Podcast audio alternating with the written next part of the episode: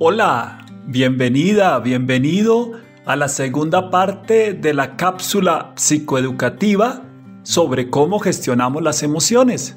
Recuerda que las emociones no son nuestras enemigas, ellas hacen parte de nuestra humanidad. En un primer momento te hablé del sistema de amenaza y protección. Ahora te presento la segunda forma que tenemos de gestionar nuestras emociones. Se trata del sistema de búsqueda de recursos e incentivos.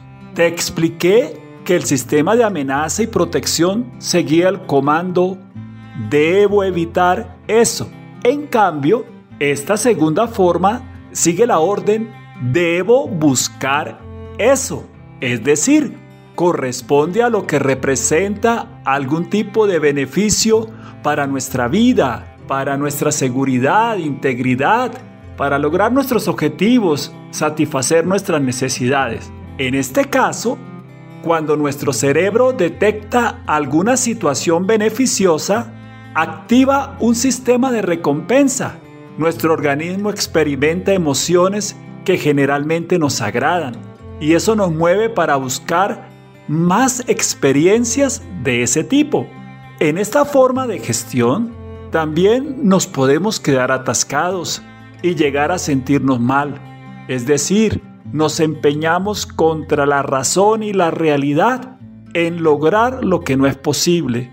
Entonces aparecen emociones desagradables, de frustración. Podemos incluso pensar que no valemos nada, que somos inútiles, tontos, incapaces.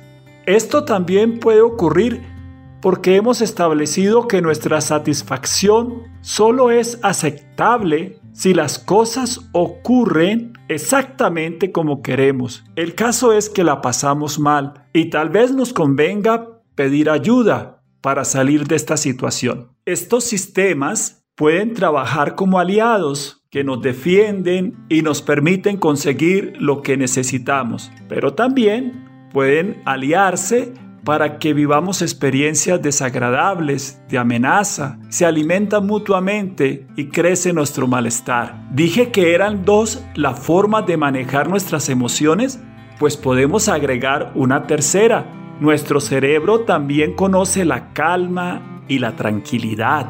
Cuando funciona bajo el comando está bien estar así. Esto ocurre cuando estamos satisfechos con la manera en que va la vida, cuando nos sentimos protegidos y seguros.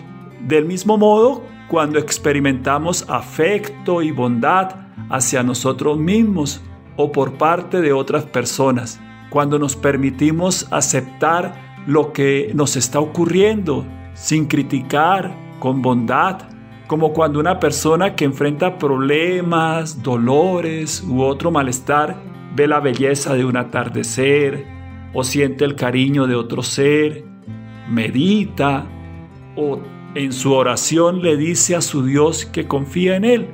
En definitiva, no se trata de eliminar nuestras emociones, sino de equilibrar los dos sistemas de amenaza y de logro que nos llevan a hacer y hacer y hacer con el sistema de calma que nos invita a parar, respirar y saber que aunque haya peligros, metas por alcanzar, también estamos bien.